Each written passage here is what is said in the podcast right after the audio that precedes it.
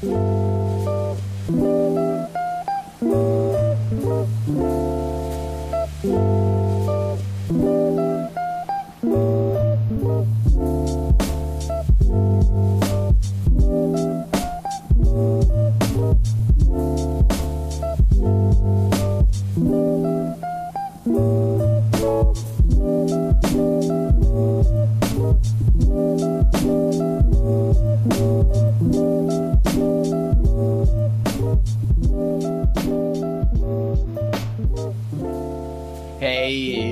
¿Qué tal? ¿Cómo estás? Espero que te encuentres muy, muy bien. Yo soy La Razón y la Voz y te doy la bienvenida a una emisión más de tu programa La Razón de la Voz, en su edición número 37. Luego de un par de semanas de estar bastante enfermo y con bastantes recaídas, por fin estoy de vuelta aprovechando este breve cese al fuego que me ha brindado mi cambiante estado de salud.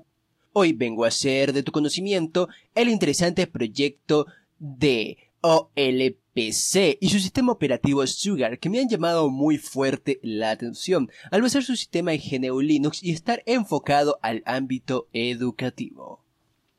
Como habrán visto en el título del podcast OLPC son las siglas de One Laptop Per Shield que viene a significar una portátil por niño, que es su proyecto centrado en la distribución de una portátil llamada XO, diseñada con el propósito de facilitar a cualquier niño del mundo la posibilidad de poder construir conocimientos y tener un acceso fácil a la tecnología de la información como una forma moderna de educación.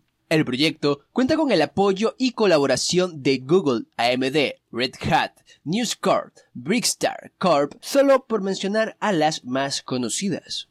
Esta se basa en una plataforma GNU Linux, como dije anteriormente. Es eficiente en el consumo de energía y uso de recursos. Además, tiene un sistema de manivela que permite generar suficiente energía para el funcionamiento del dispositivo. Las Lactos XO fueron vendidas en un principio a los gobiernos para ser entregadas a los niños bajo el concepto de una lacto para cada niño.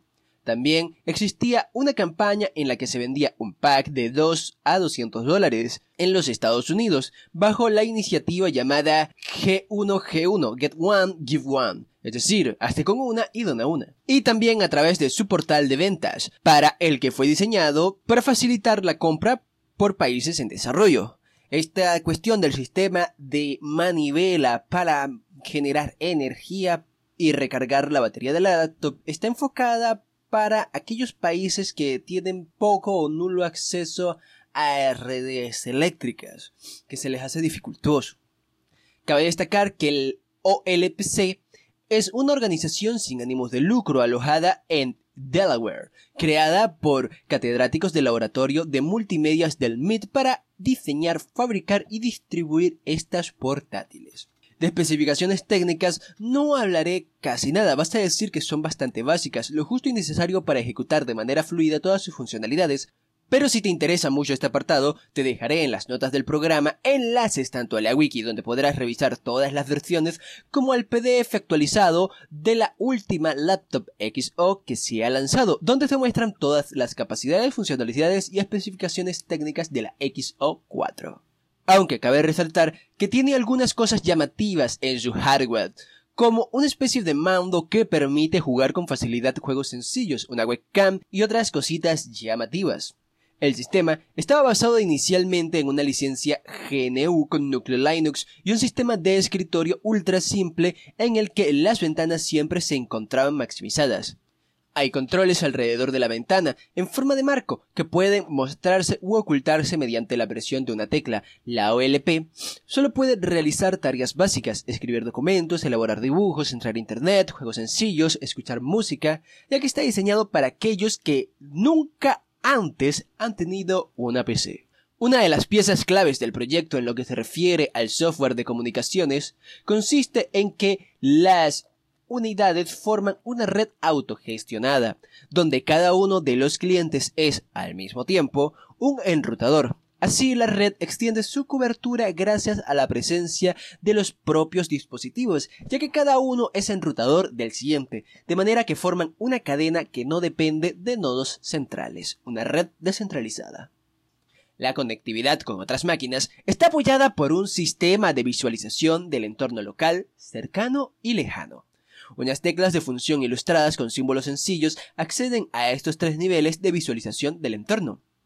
La otra pieza clave consiste en el empleo del famoso entorno educativo Squeak, que es un mundo de objetos interactivos con vida propia gracias al lenguaje Smalltalk. El propio Squeak está escrito en este lenguaje, mediante el cual los niños de cualquier edad aprenden conceptos gracias a la experimentación directas con gráficas, tortuga y multimedia. Además de Squeak y Toys, el sistema contiene estas otras aplicaciones, un navegador web, un lector de RSS, chat, videoconferencia, un editor de texto derivado de AbiWord, TamTam, una aplicación sencilla de música, y Memory, un juego de memoria musical.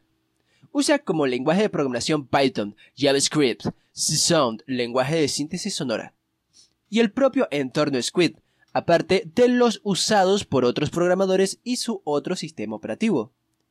Otra cosa llamativa es que, a diferencia de los ambientes de escritorios más tradicionales, no utiliza esta metáfora y se enfoca solo en una tarea a la vez. En la pantalla se nos muestra una especie de espiral o círculo, dependiendo de la versión que estés utilizando, en el cual tú puedes ir accediendo a una única tarea a la vez. Esto ayuda a que el rendimiento del dispositivo se mantenga siempre fluido. Por cierto, los principales contribuyentes al proyecto también incluyen al Walter Render, Christopher Blizzard y a Diana Funk, por si te interesaban.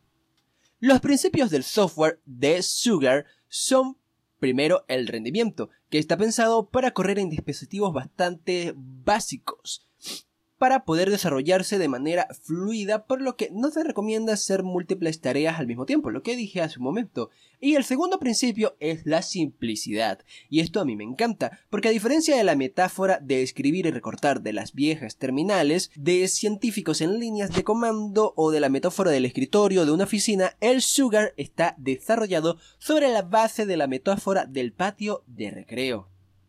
Puesto el foco en niños y niñas de 6 a 12 años de edad. El Sugar es una Wii pensada para compartir actividades en red con otros niños del colegio. Cada actividad puede ser mostrada en la red interna, que es representada con una vista en planta de un patio escolar. Las cuatro vistas del Sugar, vecindario, grupo de amigos, yo y mi diario representan primero el ámbito espacial donde se desenvuelve el chico yendo cada vez más cerca hacia él mismo y las actividades disponibles en su computadora hasta llegar a un diario personal de todas las actividades y trabajos realizados por el alumno y sus amigos de grupo. Sugar está inspirado en el trabajo del Dr. Alan Kay en el Sharon Park en el desarrollo de una computadora personal para niños llamada DynaBook. Sugar, como el resto de las Wii, es independiente del hardware en el que se ejecuta, aunque en un principio la máquina, la laptop XO y programas estuvieron íntimamente relacionados dentro del proyecto OLPC, One Laptop Per Shield. En la actualidad, Sugar Labs trabaja en versiones superiores de la interfaz gracias a que todo el desarrollo se encuentra bajo la licencia GPL.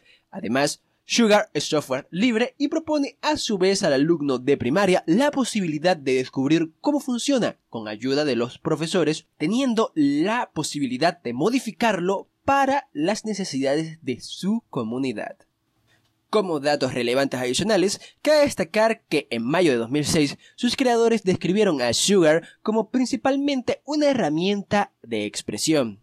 En 2007 el proyecto se expandió ahora se podía instalar, con cierta dificultad, en una variedad de sistemas operativos, incluyendo varias distribuciones de Linux, a Microsoft Windows y en macOS. Las instrucciones se encuentran en la wiki del proyecto. Y para 2010 ya por fin se logró crear una versión estable que se podía instalar en cualquier laptop, llamada Sugar on Stick Strawberry. Y si se preguntaban, ¿por qué necesitan laptops los niños de países en desarrollo? La respuesta es mucho muy sencilla y la dan los propios creadores del proyecto Sugar. Las laptops son tanto una ventana como una herramienta, una ventana al mundo y una herramienta para pensar. Son una forma maravillosa para que todos los niños puedan aprender a través de la interacción y la exploración. Se necesitan las computadoras cuando se quiere innovar, crear, etc. Y para finalizar, una frase que dijo el cofundador del proyecto, Nicolás Negroponte, o Negroponte, o como se, como se pronuncie. Is an education project, no a laptop project. Es un proyecto educativo, no un proyecto de laptops. Esto ha sido todo por la emisión de hoy. Realmente me siento muy satisfecho por haber hecho esta pequeña investigación. Seguramente hay mucho, mucho que no pude abarcar, pero espero que esto sirva como abreboca a este revolucionario proyecto y, quién sabe, a lo mejor sirva de inspiración para tomar parte del proyecto o hacer un fork del mismo y crear algo diferente y hasta mejor. No lo sé, las posibilidades son muchísimas. De verdad, este proyecto, su filosofía, me llegó bastante.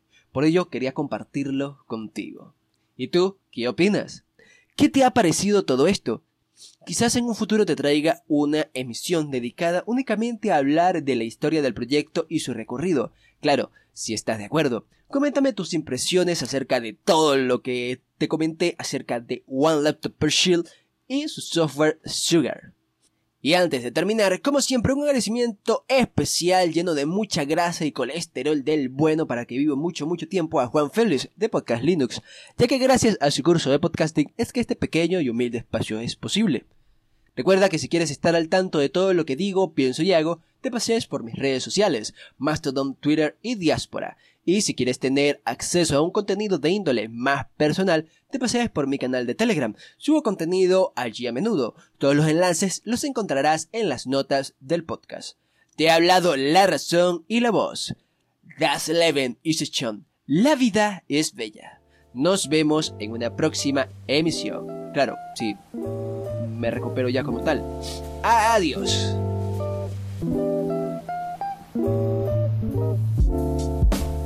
thank